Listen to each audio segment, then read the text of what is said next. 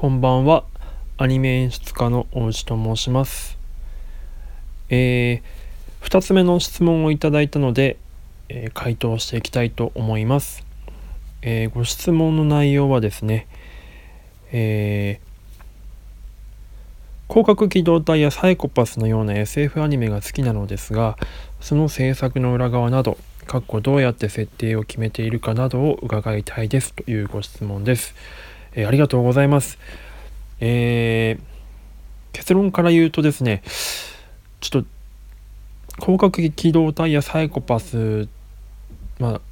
プロダクション IG さんの作品なんですけれども、これにはちょっと携わったこと直接はないので、正確なことは正直わからないんですけれども、すいません。えー、期待外れて申し訳ない。でもですね、えー僕もすごい広角機動隊とサイコパス大好きでして特に広角機動隊を見て大学時代に、まあ、レンタルビデオショップでなんだろうこのかっこいいジャケットの作品はと思ってジャケ狩りして、えー、はまそこからアメアニメにはまってで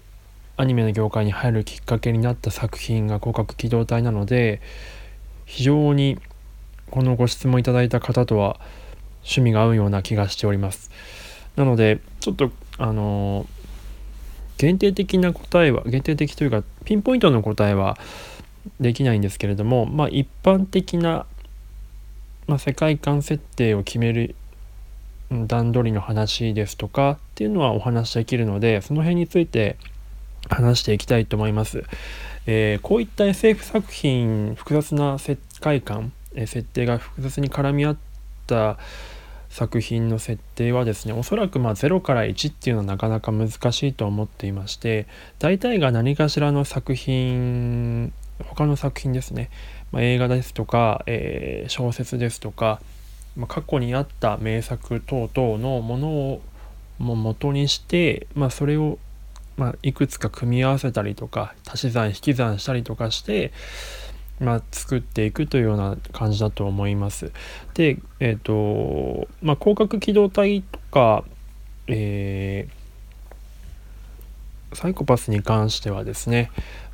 おそらくというか、これまあ結構有名な話だとは思うんですけれども、フィリップ・ケイ・ディックっていう作家さんがいまして、アメリカの作家さん、もう亡くなってるんですけれども、この方の、えー、作品で、まあ、えっと、アンドロイドは、電気羊の夢を見るかでしたっけね。っていうタイトルの本がありましてこれが結構、えー、元ネタになってると思います。でこれが元ネタこれを元ネタにしているのは他にも映画でもえー、まあ、有名なブレードランナーですね。このブレードランナーっていうのが、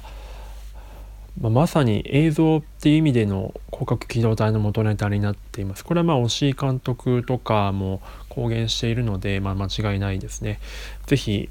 もしまだ見てないようでしたら見ていただきたいと思います。ものすごくいい世界観で、まあ、広角機動隊だけじゃなくてブレードランナー前ブレードランナー後って言われるくらいあの作品が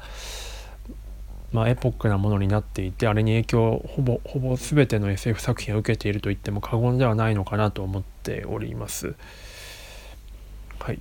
で、えー、まあ、そういった作品をもとにですね、まあ、監督とか、えー、メインスタッフの人たちですねプロデューサーとかあまあ、世界観を作る、ま、美術デザインをする人とかが話し合ってこういうふうにしていきましょうみたいなのを決めます。ま、それをプリプロ、えー、プリプロダクションという工程で行うんですけれどもでそれをまあ、メインで誰が担当するのかというと先ほど言った美術デザインする方ないしはコンセプトアーティストっていうような方がいてまあこういう感じですかねっていうのを1枚絵にしたり、まあ、1枚だけじゃなく、まあ、何枚か絵にしてでそれをまみんなで共有するんですね。でこの方向でいこうというふうに決まったら、ま、細部の方を詰めていくんですね。ま、それを実際のアニメーションに落とした時にどのぐらいの情報量にするのかっていうのをま美術ボードとか、えー、に落とし込んでいきます。でキャラもその美術に合うようなキャラ描いたりですとか、えー、でそのキャラと背景を合わせて、まあ、ちゃんとマッチするのかを確認していきつつやっていきます。でさらに進んでいくとですねこの部分は、えーと、手書きでいくのかとか CG で起こすのかとかっていうのを判断するようになっていきます。で、えー、サイコパスとか広角機動隊はふんだんに CG が使われていて、まあ、CG が使われている要素っていうのは主に結構メカニックなところですね。メカニック部分って結構、えーと手書きは難しくてですね。っていうのはメカニック部分っていうのは大体が結構パーツが細かいものになってしまったりですとかその光のエフェクトとかそういう光学的なもの、まあ、モニターですとかそういったかなりディティールの細かい部分との組み合わせになっている部分が多いのでそれがもう動いてしまうと手書きでは結構手に負えなくなってしまうんですね。なので大体今ではそういうのものそういったものは CG になっています。まあ、具体的に言うとサイコパスだとドミネーターは結構 CG で使われてることが多くて光学機動隊ですと、まあ、立ちコマが有名ですね立ちコマのあのすごい可愛らしい動きは CG の手付けアニメーションでやられていますねはいそれでですね、えっ、ー、と、まあ、世界観の方の美術デザイン等々の方にちょっと話を戻すんですけれども、まあ、美術デザインが上がったら、まあ、大体空間の設定が出来上がるんですね。でこれが出来上がると,、えーと、絵コンテっていう作業に入れます。絵コンテっていうのは、えー、まあ、シナリオ文字だけのものがあった台本みたいなものがありまして、えー、でそれを実際の絵にする時にはどうやってキャラクターを配置してどういうふうにカメラで撮ってっていうのをあのワンカットワンカット,、えーと、構成していく、えー、アニメの設計書みたいなものなんですけれどもこれを作っていきます。で優れた美術デザインっていうのはですね、えー、こういったそのキャラの動かし方とキャラがどういうふうに動けばいいんだろうとかキャラをどう見せたら効果的なんだろうかっていうところも計算されて作られているのが本当に優れた美術デザインだと思っていまして単純に一枚絵だけの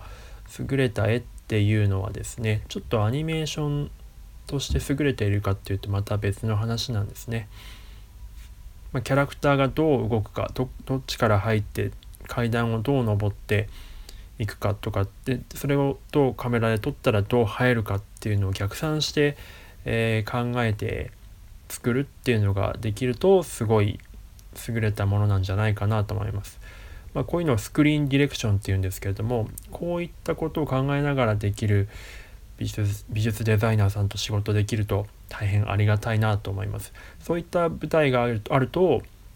演出とか絵コンテ作る方もキャラクターをどうやって動かす動かしていけばいいのかとかそのこのキャラクターとこのキャラクターはどういう上下関係で配置させればいいのかっていうそういう具体的な、うんとえー、置き方とかっていうことも演出の中に取り入れられるので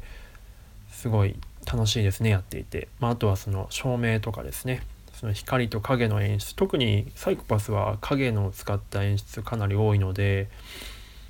まあ、その辺かなり意識して作られていたんじゃないかなとあの自分は想像しています。あとは結構高低差ですよね。まあ、広角機動隊もサイコパス特に広角機動隊は高低差を使うアクションが多いですよね。あの草薙が元子がこう高いところから降りていくっていうのはあの広角機動隊のモチーフにもなっている一つのアクションかなと思ってまして、